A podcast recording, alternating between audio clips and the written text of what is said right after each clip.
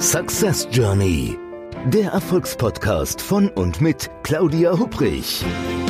Damit Sie verstehen, warum manche Menschen anscheinend mühelos ihr Ziel erreichen, während andere noch mit mächtigen Stolpersteinen kämpfen. Hier erhalten Sie wichtige Impulse für Ihre erfolgreiche Zukunft.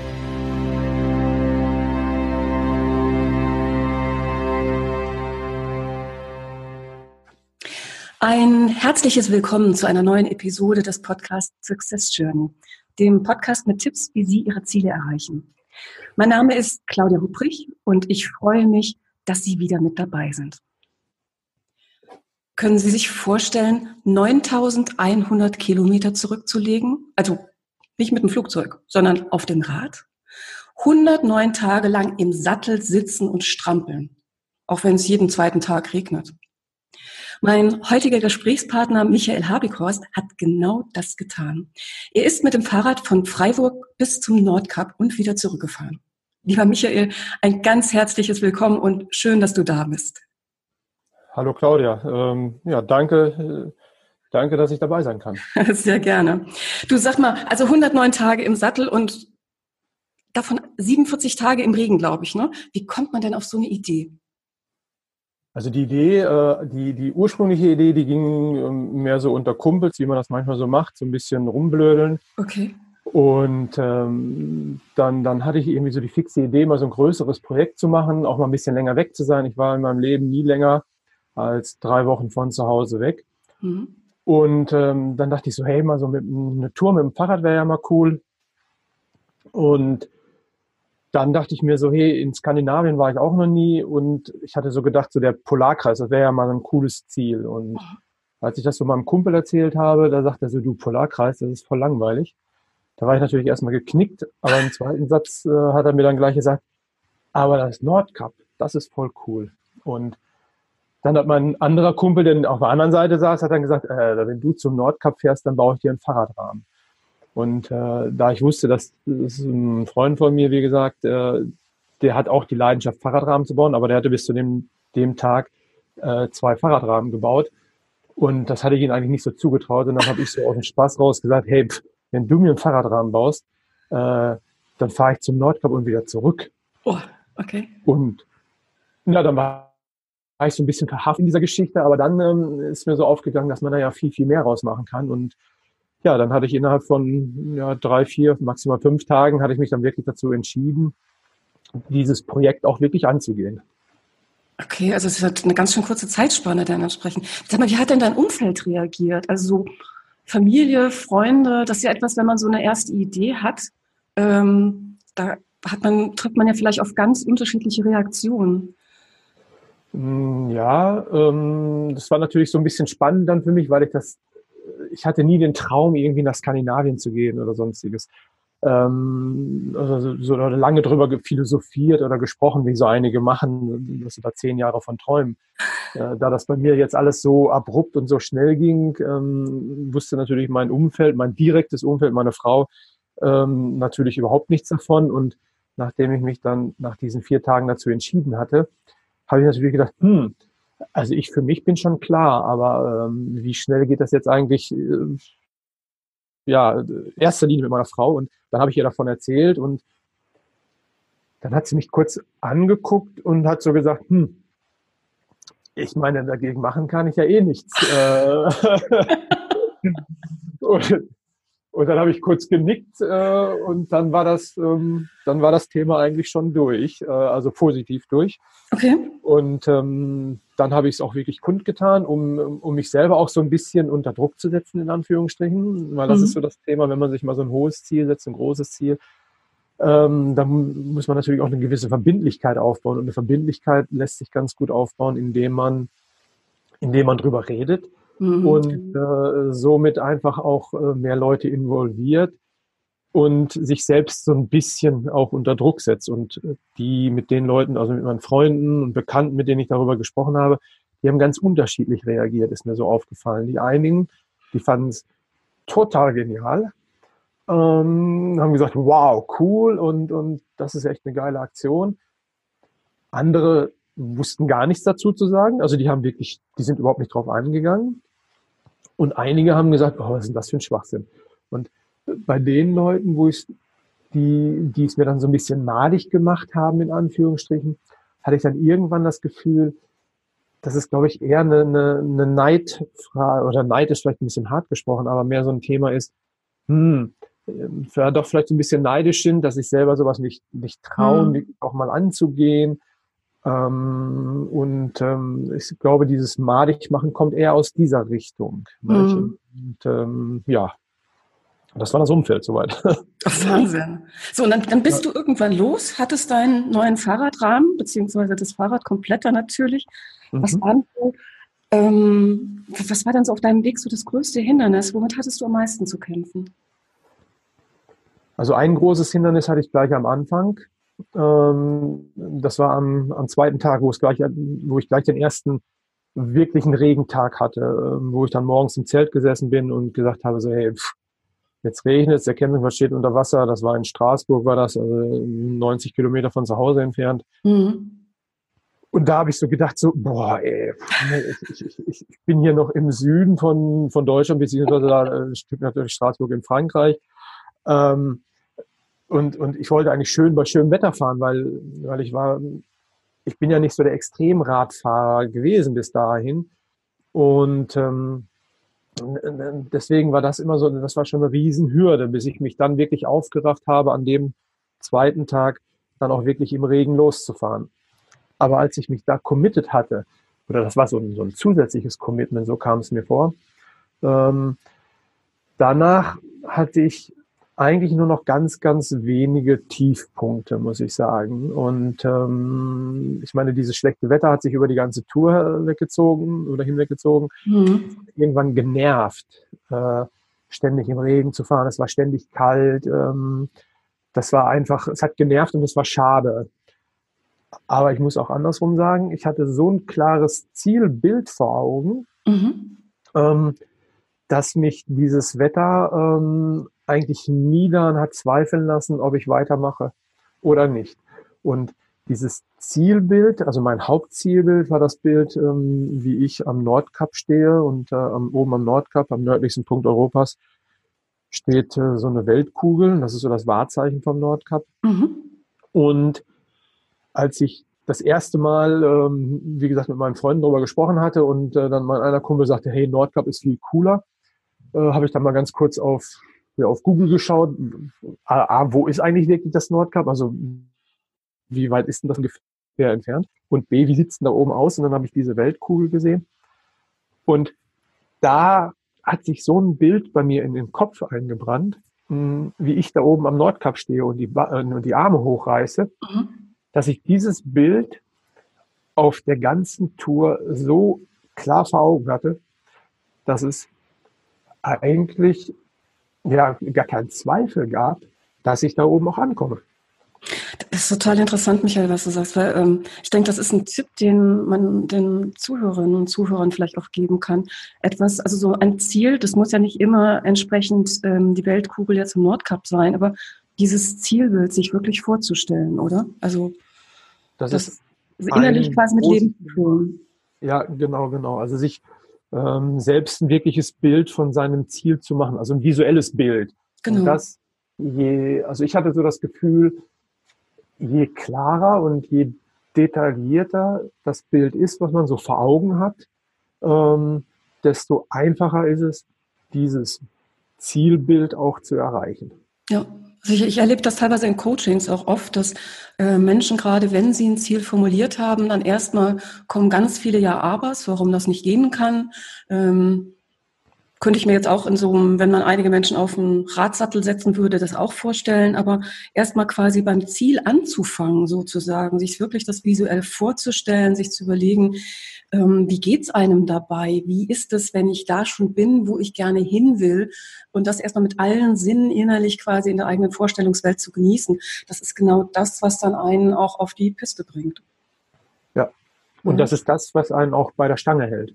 Genau. Ähm, wenn es mal wenn es mal ein bisschen schwieriger wird. Mhm, also genau. schwierig war es unterwegs häufig, ähm, aber es war nicht so, dass ich, dass ich wirklich daran gezweifelt hätte. Und das war, war genial. Und äh, das, das, ich bin ja von Freiburg zum Nord und auch wieder zurückgefahren. Das hat mhm. mich auf der Hinfahrt, also dieses Zielbild hat mich auf der Hinfahrt wahnsinnig getragen. Mhm.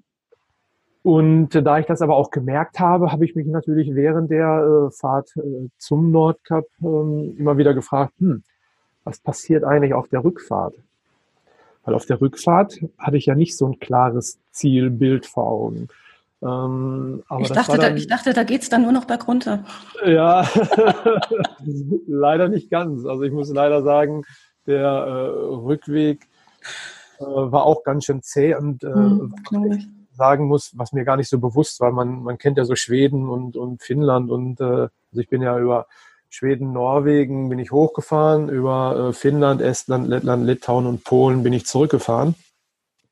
Und ähm, also ich war ganz schön überrascht, wie langweilig diese Länder sind, wenn man da mit dem Fahrrad durchfährt, okay. also so landschaftlich gesehen. Ja. Und äh, äh also ich, ich also zwischendurch wäre ich vor Langeweile fast vom Rad gefallen, so kam es mir vor. Äh, so, so neun Tage durch Fichtenwälder gefahren am Stück, ohne dass man irgendwas gesehen hat. Ähm, auf dem Rückweg äh, über 2000 Kilometer permanenten Gegenwind und oh, dann okay. in, in, Estland, Lettland, Litauen, das ist so platt, äh, da, da, da gibt's ja keine Hügel oder keine Berge und riesige Getreidefelder. Ähm, mhm. Und dadurch die ganze Zeit Gegenwind. Also das heißt, man fährt auf irgendwelchen Straßen, man hat wahnsinns Gegenwind, äh, die Landschaft, die gibt überhaupt nichts her. Äh, also das war schon immer wieder zäh, muss ich sagen. Aber da war ich dann irgendwann soweit. Ich hatte ja nicht nur das Ziel, von Freiburg zum Nordkap und zurückzufahren. Und das ist ja, ähm, das ist ja ein, ein mittlerweile ein ja, ein Meilenstein, sage ich mal, von einem viel größeren Ziel. Das war ja das Ziel, ich hatte ja gesagt, ich habe mich dann vier Tage, nachdem ich mit meinen Kumpels gesprochen hatte, quasi ja über das Thema nachgedacht und dann ist mir so aufgekommen, hey, aus dieser Radtour kann ich ja viel mehr machen als nur diese Radtour. Und ähm, ich arbeite als Berater ähm, mhm. für produzierende Unternehmen und da geht es auch immer um Prozessoptimierung, um Abläufe in Organisationen zu optimieren. Und da ist mir dann aufgefallen, hey, das kann ich ja super damit verbinden. Das kann ich in meine Vorträge mit einbringen. Und äh, ich habe jetzt ja gerade ein Buch ähm, darüber geschrieben und das ist jetzt äh, gestern, nee, am vorgestern, am 9. Ähm, 10. ist es veröffentlicht worden. Müssen wir direkt äh, auch noch dazu sagen, wie es heißt, ja, ne? Auf, auf die schlanke äh, genau, Tour, wie genau, auf die, und agil werden. Genau, und da ziehe ich die Brücke oder schlage ich die Brücke zwischen meiner Radtour und dem betrieblichen Umfeld, ähm, wie man solche Optimierungsprojekte, das Thema Lean Management und Agilität und auch Change Management ähm, im Unternehmen einführen kann und äh, damit umgehen kann. Und da ich das dann auch so stark vor Augen hatte, äh, war auch der Rückweg für mich ähm, keine große Hürde, ähm, mhm. das auch durchzuziehen, weil ich ja, weil sich da so während dieser ganzen Vorbereitungsphase, während der Durchführungsphase, das für mich immer klarer äh, rauskristallisiert hat, ähm, wie ich das machen kann und äh, dass ich fest davon überzeugt war, dass es auch ähm, erfolgreich wird, das Ganze. Nicht? Okay, jetzt muss ich mal so fragen. Also ähm, du hast dann als Lean-Experte und als Experte auch ähm, für Abilität dann diese Themen, die ja so organisatorisch in aller Munde zurzeit sind, die auf deine Radtour übertragen? Genau. Wie, das, erzähl mal, wie hast du das gemacht? Ähm, ich bin ja im Vorfeld nie länger als zwei Stunden Fahrrad gefahren in der Woche. Okay. Und äh, das heißt, das war ja auch schon so ein, so ein Thema, wo ich dachte so, hm, also die körperliche Fitness in Sachen Radfahren war nicht so gegeben. Und dann habe ich mir als erstes überlegt, wie schaffe ich es, ein relativ hohes, äh, relativ hohen Leistungspegel über eine lange Dauer äh, durchzuhalten. Und ähm, da ist so ein Thema das Thema äh, Rhythmus. Also Rhythmus in, in, in seiner äh, Struktur, in seiner Vorgehensweise während der Tour. Und Rhythmus hieß für mich in dem Falle, ich habe so abgeschätzt, das sind 10.000 Kilometer hin und zurück. Äh, ich hatte 120 Tage Zeit. Da habe ich gesagt, okay, mal so 20 Ruhetage, das tut vielleicht ganz gut. Also habe ich 100 Tage, äh, sitze ich auf dem Fahrrad, 10.000 Kilometer muss ich fahren, also 100 Tage, äh, 100 Kilometer am Tag. Hm, das müsste möglich sein. Und oh. das war für mich zum Beispiel so ein, so ein erster Rhythmus, den ich mir selber auferlegt habe, wo ich gesagt habe, wenn ich an einem Tag überdrehe, also zu viel mache, dann kann ich ein, zwei Tage nicht fahren, weil ich die Regeneration brauche. Aber wenn ich die ganze Zeit immer so auf einem Level von, sage ich mal, zwischen 60, 70, maximal 80 Prozent Leistungsfähigkeit fahre, dann, ähm, dann ist es auch möglich für mich als Untrainierter, sowas durchzuhalten. Und äh, das ist auch ein Lean-Prinzip, dieses Thema Rhythmus. Mhm. Und äh, so baue ich da äh, zum Beispiel die Brücke. Okay. Und äh, das sind so, so Kleinigkeiten. Und äh, dann geht's natürlich auch in die Richtung äh, Prozesse optimieren, Abläufe optimieren. Und ich habe äh, das Morgendliche, also ich meine, wenn man im Rad unterwegs war, das ist, war das erste Mal, dass ich so eine wirkliche Radtour gemacht habe.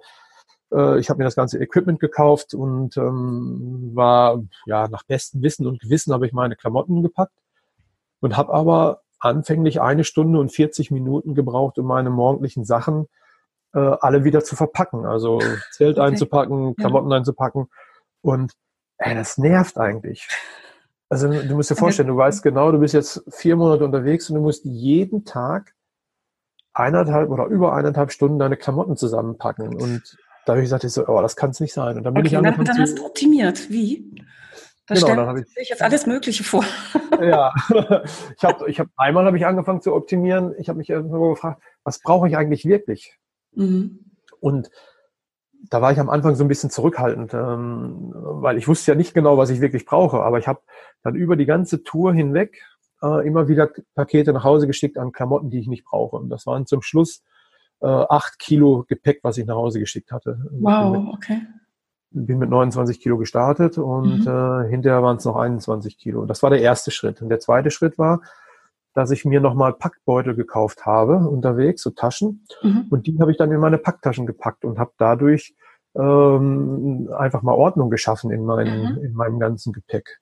Und ähm, dann hatte ich so Standards, dass meine Regensachen waren in der roten Tasche vorne rechts äh, dass ich sie auch wiederfinde, dass ich nicht immer alle vier äh, Packtaschen durchwühlen muss. Mhm. Und somit habe ich es geschafft, ähm, ohne mehr Stress äh, auf 35 Minuten meine morgendliche Packzeit zu reduzieren. Super. Und äh, das sind für mich so in Anführungsstrichen kleine Anekdoten oder kleine Geschichten, die man aber auch auf den betrieblichen Alltag, einmal in der Produktion, aber auch im Büro oder wie kann eigentlich jeder in seinem Alltag äh, auch in der Küche. Also selbst im Privaten, ne? Genau. Also so die ähm, Idee, ein bisschen Organisation reinzubringen, zu gucken, was brauche ich wirklich. Ja. Das ist ja schon fast universell, ne? Ja, und äh, so, so bin ich dann vorgegangen. Und das sind so ein paar Techniken. Aber im Laufe der, ähm, der ganzen Tour haben sich dann noch mehrere Sachen rausgestellt. Und ich meine, das, gerade das Thema Lean Management, das wird immer sehr stark reduziert auf, ähm, ja, wir wollen sparen, sparen, wir müssen effizienter werden. Mhm. Mm, und das ist eigentlich ein bisschen kurz gesprungen. Und da steckt, steckt viel, viel mehr dahinter. Und äh, ein, noch ein ganz, also für mich persönlich auch ein ganz wichtiges Thema ähm, ist dann geworden, dass das Thema des Erfolge und Erfolge zu genießen und Erfolge zu teilen. Mhm. Ähm, und das läuft so im, im Lean Management taucht da immer das Schlagwort Respect for People auf in diesem ja. Zusammenhang. Und ähm, das war für mich persönlich zum Beispiel eine sehr große Lernerfahrung und das war die, die Ankunft am Nordkap. Ne? Dass, dass ich da gedacht habe, wow, ich habe das hier alleine gemacht mhm. und ähm, ich hatte ähm, den letzten Tag, bevor ich am Nordkap angekommen bin, habe ich auf dem Campingplatz gepennt, der ist so 28 Kilometer entfernt. Und, und da sind wir zu, zu viert insgesamt äh, dann hochgefahren, die letzten Kilometer. Okay. Und ähm, da äh, kam ich dann selber auf einmal in so einen, ja, in so einen Film rein, wo ich gedacht habe, ich müsste jetzt als Erster da oben ankommen und habe wirklich so Scheuklappen aufgehabt auf einmal. Und ich habe richtig gemerkt, wie ich in so einem Tunnel drin war und mir gesagt habe, hey, ich will auf jeden Fall als Erster da oben ankommen. Okay. Und das war, ähm, also im Nachhinein betrachtet, ähm, ziemlich erschreckende Erfahrung, muss ich sagen.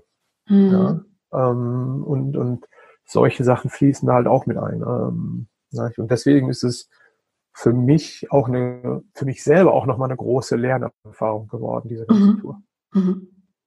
Du jetzt, jetzt re reden wir beide jetzt schon so, gerade ein bisschen über Lean und ähm, du hast in deinem, der Untertitel von deinem Buch ist ja wie Unternehmen lean und agil werden. Ähm, also gerade Agil Lean ja schon lange, Agilität vielleicht noch nicht ganz so lange, ist wirklich in aller Munde. Ich habe jetzt mal bei Amazon gestern nachgeschaut und zum Stichwort agil, da gibt es momentan 279 Bücher zu finden. Und das ist wirklich agil in aller Form, also agil moderieren, agil führen, Teamwork, agil gestalten, agiles Coaching, agiles Projektmanagement, agiles was weiß ich, verhandeln. Ähm, und ich höre auch so in den letzten Monaten unheimlich viele Menschen über Agilität reden. Jetzt bist du ja, du bist zertifizierter Lean-Experte, zertifizierter Lean-Trainer, bist Six Sigma Black Belt, Scrum Master. Wenn du als absoluter Lean-Experte jemandem mal erklären müsstest, was Lean und was Agilität wirklich ist und am besten vielleicht jemandem erklären, vielleicht ein Kind oder so, also eine Person, die null Erfahrung damit hat, ähm, was würdest du denn da sagen? Also das Wichtigste ist, nicht lange Pläne schmieden und diskutieren, sondern anfangen zu handeln. Mhm. Das ist für mich ähm, eine der, der Kernpunkte ähm, bei dem Thema Lean Management und auch ähm, Agilität. Das ist das, ähm, was ich bei Hitoshi Takeda, das ist so einer der Begründer des Lean Managements äh, mhm. von Toyota, gelernt habe. Äh, ich habe schon jahrelang ähm, vorher sehr viele Lean Management Seminare besucht. Und da geht es immer nur um Methoden und Tools, die man anwenden kann. Ja, äh, sollte genau. 5S, Wertstromanalyse, ja. äh, High Juncker Boards und, und ich weiß nicht was noch alles. Da gibt's da gibt's riesen Bücher drüber, hm, was da alles drinsteht. Aber wenn man das nur so anwendet, dann, dann kommt man irgendwie nicht so richtig weiter. Und ähm, als ich bei Hitoshi Takeda war, da da hatte ich auf einmal so eine, so eine, so eine, so eine ja, so einen Aha-Effekt. Mhm. Und zwar mh, mm, das erste Mal, da ging es wirklich drum, äh, um so eine Maschine in der Fertigung, in der Betonröhrenfertigung umzubauen. Das war keine gefakte Geschichte, sondern das war eine riesen Maschine, die war so sieben Meter hoch und da ging es drum, hey, wir sollten die Maschine umbauen von einem Rohrdurchmesser 30 Zentimeter zum Rohrdurchmesser 40 Zentimeter. Okay. Und da haben wir so typischerweise angefangen, ähm, Pläne zu machen, Skizzen zu machen. Ich bin auch Maschinenbauingenieur, da muss man erstmal konstruieren und so. Mhm. Das muss auch alles toll aussehen und, und ja, und, und nach einem halben Tag hatten wir fünf Skizzen gemacht und äh, alle wieder verworfen, weil wir irgendwo immer wieder Probleme gesehen haben. Okay. Und dann kam so der Hitoshi Takeda zu mir und sagte mir so, du Michael, meinst du, wenn ihr so weitermacht, dass ihr dann irgendwann, dass ihr in diesen drei Tagen, die wir insgesamt zur Verfügung haben, dass ihr dann irgendwas ja hier verbessert? Und dann habe ich gesagt, nee, ich glaube nicht. Also auch wirklich umsetzt. Das war mhm. ja das Ziel mhm. dieses Ja, klar. Und dann, dann hat er gesagt, ja, puh, was, was meinst du denn, was wir machen müssen? Und ich so, ja, vielleicht müssen wir mal anfangen. Und er so, das ist es. Okay. Und dann sind wir einfach mal angefangen zu machen, haben ausprobiert. Und ähm, dann haben wir es geschafft, innerhalb von, ja, wir hatten dann noch zweieinhalb Tage, diese Umbauzeit dieser Maschine von 150 Minuten auf 15 Minuten 30 zu reduzieren. Wow, okay. Und das nicht, weil wir so tolle Ingenieure sind und weil wir alles besser wissen, ja. sondern wir haben das nur hingekriegt, weil wir es ausprobiert haben und gemacht haben. Weil, das, weil ihr einen anderen Ansatz mal gewählt habt und gemacht habt, ja. Genau. Und das ist das, was ich immer wieder wahrnehme in Unternehmen. Ähm, ja dass sie, die haben alle Angst, es haben alle Angst, Fehler zu machen. Mhm. Und deswegen traut sich niemand loszugehen und niemand mal wirklich auszuprobieren. Und ähm, da sie, da viele Leute oder viele Unternehmer auch Angst haben, Fehler zu machen, dann versuchen sie die bestmögliche Lösung in der Theorie zu erarbeiten. Mhm. Dann wird der Berg aber immer, immer größer, immer größer und die Hemmschwelle loszulaufen wird immer größer, weil vermeintlich dieser Berg viel zu groß ist, was wir denn jemals erklimmen mhm. könnten. Und äh, mhm. deswegen lähmen sich in meinen Augen viele Unternehmen selber. Und äh, weil sie sich nicht trauen, einfach mal anzufangen. Und meine Devise ist ganz klar, wir fangen in kleinen Schritten an, aber dafür kontinuierlich. Mhm, und super. wir probieren einfach mal aus. Super. Und ja, und das ist das Thema, das ist das Kernelement vom, vom Lean Management. Und äh, für mich ist äh, das ganze Thema Agilität äh, ist ein großer Bereich aus dem ja, aus den Wurzeln vom, vom Lean Management. Ähm, bei dem Thema Agilität geht es ja auch genau darum. Wir arbeiten in, in kleinen Teams zusammen. Wir haben einen ganz engen Austausch und tauschen uns über unsere kleinen Schritte, die wir gemacht mhm. haben, ständig aus. Wir mhm. sind immer in Austausch. Wir haben einen, es geht ja auch ein bisschen, das ist auch ein selbstorganisiertes Team, also ein Team ohne große Führungshierarchien. Ähm, das ist Agilität und das ist äh, in meinen Augen aus dem Thema Lean Management quasi so entstanden. Wenn jetzt mhm. so ein Hardcore-Angelist ähm, da jetzt herkommt, der sagt, ey, was für ein Schwachsinn. Ähm, aber wenn ich das für mich runterbreche, mhm. wirklich auf den Kern, geht es darum, kleine Teams. Wir machen keinen langen riesigen Plan, wo wir hinwollen, sondern wir wissen, wir wissen, wir kennen die Richtung. Und jetzt nähern wir uns dem Ziel in kleinen Schritten an und machen immer weiter, machen, machen, machen, gucken, sind wir auf dem richtigen Weg, müssen wir korrigieren, okay, dann gehen wir weiter, wenn wir merken, ah, ähm, das, das, was wir gemacht haben, ist nicht ganz so gut. Wir gehen einen kleinen Schritt zurück und gehen dann äh, auf der anderen Seite weiter. Aber wir schlagen nicht immer alles gleich in Schutt und Asche, äh, mhm. wie man es häufig macht mit, mit Riesenprojekten, wo man erstmal Wochen, Monate oder womöglich jahrelang äh, organisiert und plant, ohne irgendwas umgesetzt zu haben. Also das ist das Thema Umsetzen. Okay. Das ist, das hört ja. sich jetzt von dem, was du gerade sagst, so ein bisschen an, dass das auch die Message in deinem Buch ist. Ist das richtig? Zum großen Teil ja. Okay. Also das Thema Anfangen, Umsetzen, mhm. aber auch ähm, diese anderen Sachen, die ich eben gesagt habe, mhm. äh, so diese Grundeinstellung ähm, von dem Thema Lean Management, das ist Respect for People, löse deine Probleme, ähm, kümmere dich natürlich auch äh, um die Prozesse, ja. Und äh, mhm. das nächste große Thema ist äh, langfristige Ziele. Okay. Also nicht nur ähm, ja bis zum nächsten Quartal, weil irgendwelche mhm. Quartalszahlen aufgehübscht werden müssen, sondern ähm, überleg dir mal, wo willst du in den nächsten drei, vier, fünf Jahren hinkommen? Womöglich sogar zehn Jahre, wobei über ja. zehn Jahre will ja heutzutage keiner mehr reden. Nee, genau. Aber, ja, aber ja, zumindest, mal, Punkt, genau. zumindest, mal, zumindest mal etwas weiter gucken, äh, genau. äh, damit sich die Mitarbeiter oder auch sich selber, dass, dass man sich mal darauf einstellen kann, weil das ist so, ich gehe ja auch ein Stück weit auf das Thema Change Management ein. Ähm, in, in meinem Buch, weil das gehörte für mich auch quasi, das ist ja ein ständiger Wandel. Und als ich unterwegs war, es war ja auch ein ständiger Wandel. Ich bin immer durch neue Länder gekommen. Mhm. Ich musste mich immer wieder äh, drauf einstellen, andere Sprachen, äh, mhm. andere Supermärkte, was am Anfang, wo ich mir nie Gedanken drüber gemacht habe, aber äh, es ist nicht was anderes, ob du in Finnland in den Supermarkt gehst oder in Estland in den Supermarkt gehst. Okay. Weißt du, das ist so, bis du deine Sachen gefunden hast. Äh, ja. Ich habe ja immer das Gleiche gegessen eigentlich. Aber äh, bis du mal irgendwie die Sachen findest, dann läufst du irgendwie eine Stunde mal schnell durch so einen Supermarkt. Ja, glaube ich. Und das ist das ist echt anstrengend gewesen. Ähm, also das hört sich wirklich so lapidar an, aber man ist ja, ich war ja im ständigen, ja, ich war, ich war ständig on the road, ich habe immer draußen geschlafen im Zelt. Mhm. Das Wetter war schlecht, es war immer kühl oder kalt sogar. Ich hatte die meiste Zeit so zwischen, ich weiß nicht, 13 und 17 Grad. Dann immer Regen, wie gesagt, draußen schlafen. Und das, das zehrt ja schon ganz schön an den Kräften auf Dauer. Und ähm, mhm. wenn man dann in den Supermarkt geht und da dann nochmal richtig denken muss, hey, wie finde ich denn jetzt meinen Honig? Ja. Äh, und, und man irgendwie in, in Litauen unterwegs ist, wo keiner Englisch spricht oder Deutsch, äh, die Supermärkte sind nicht so riesig, aber trotzdem brauchst du eine halbe Stunde, um den Honig zu finden. Und das, ja, ja. Oh, das ist einfach anstrengend. Und das ist ja auch immer so ein Wandel, der da. Absolut. Ne? Also ist, ich denke, dass man so, wir reden ja alle immer groß von Change Management, aber was bedeutet das wirklich, wenn man selber in so einem permanenten Wandel ist? Wie geht man damit um? Was heißt das vor allen Dingen auch in Sachen Selbstmanagement? Hm?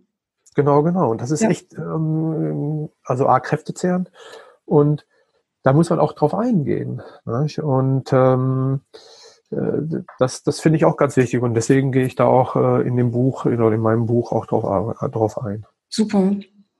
Gut, also dann sagen wir das jetzt gerade mal auf die schlanke Tour, wie Unternehmen lean und agil werden. Wo ist das erschienen? In welchem Verlag? Das ist bei O'Reilly äh, okay. erschienen. Und erhältlich ja. natürlich klar bei Amazon und Co. und dem Buchhändler ne? genau. deines Vertrauens. Michael, wenn man über genau. dich jetzt noch mehr erfahren möchte ähm, oder dich kontaktieren möchte, wie ist das? Ähm, bist du irgendwie Social Media mäßig unterwegs oder? Ich bin äh, überall unterwegs. Also einmal natürlich meine, meine Internetseite unter www.habighorst-consulting.com oder halt äh, auf Facebook unter mhm. meinem Namen Michael Habighorst oder auf Xing ebenfalls unter meinem Namen Michael Habekhorst bin ich zu finden. Okay, alles klar. Lieber Michael, dann danke ich dir ganz, ganz herzlich ähm, für diese spannende Mischung von ähm, Ratu-Momenten in Verbindung mit Lean und Agilität. Ähm, Dankeschön, dass du heute hier dabei warst und ich wünsche dir noch ganz viel Erfolg mit deinem neuen Buch. Ja, vielen Dank an dich, Claudia. gerne. Ja. ja, und dann möchte ich mich gerne für heute auch von Ihnen verabschieden. Ich wünsche, äh, ich hoffe, Ihnen hat diese Podcast-Episode wieder gefallen. Und wenn ja, dann würde ich mich sehr freuen über eine positive Bewertung im jeweiligen Podcast-Portal. Ja. Und wenn Sie anderen Menschen von dem Podcast erzählen, dann wäre das natürlich auch super. Ich freue mich, wenn Sie bei der nächsten Episode wieder mit dabei sind und wünsche Ihnen bis dahin eine gute, erfolgreiche Zeit. Machen Sie es gut. Ihre Claudia Hupprich. Zielführend, der Erfolgspodcast von und mit Claudia Hupprich. Claudia Hupprich ist Managementberaterin, Business Coach und Managing Partner von Consulting at Work. Sie berät seit mehr als 20 Jahren Menschen und Unternehmen, die sich entweder in Veränderungsprozessen befinden oder sich in solchen befinden wollen. In ihren Vorträgen, Coachings und Workshops gibt sie Impulse für mehr Klarheit, Motivation und Umsetzungskompetenz, damit sie das kleine oder große Stück Veränderung erreichen, welches sie sich wünschen. Und kostenlose Impulse, wie Sie an Ihr Ziel gelangen, finden Sie auch unter www.claudia-hupprich.com. Schauen Sie gleich vorbei.